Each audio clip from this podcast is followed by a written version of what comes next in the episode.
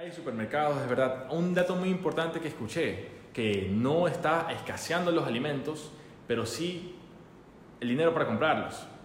¿Ya? Sí creo que debemos solidarizarnos con aquellas personas que viven el día a día, ¿verdad? Como sociedad. Ahí hablamos de la responsabilidad social versus la libertad personal. Yo puedo tener la libertad de tener cierto, cierto nivel de, de dinero, ¿verdad? Pero tengo que tener también conciencia de que no puede ser posible que haya un señor de 65 años que vende helados y que como no puede salir a vender no tiene plata y tal vez no tiene familia, ¿sí?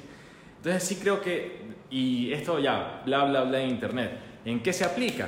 Por ejemplo, que el gobierno o alguna autoridad diga ya, tenemos esta cantidad de raciones de alimentos y tenemos estas personas, tenemos que entregárselas de manera ordenada, de manera justa.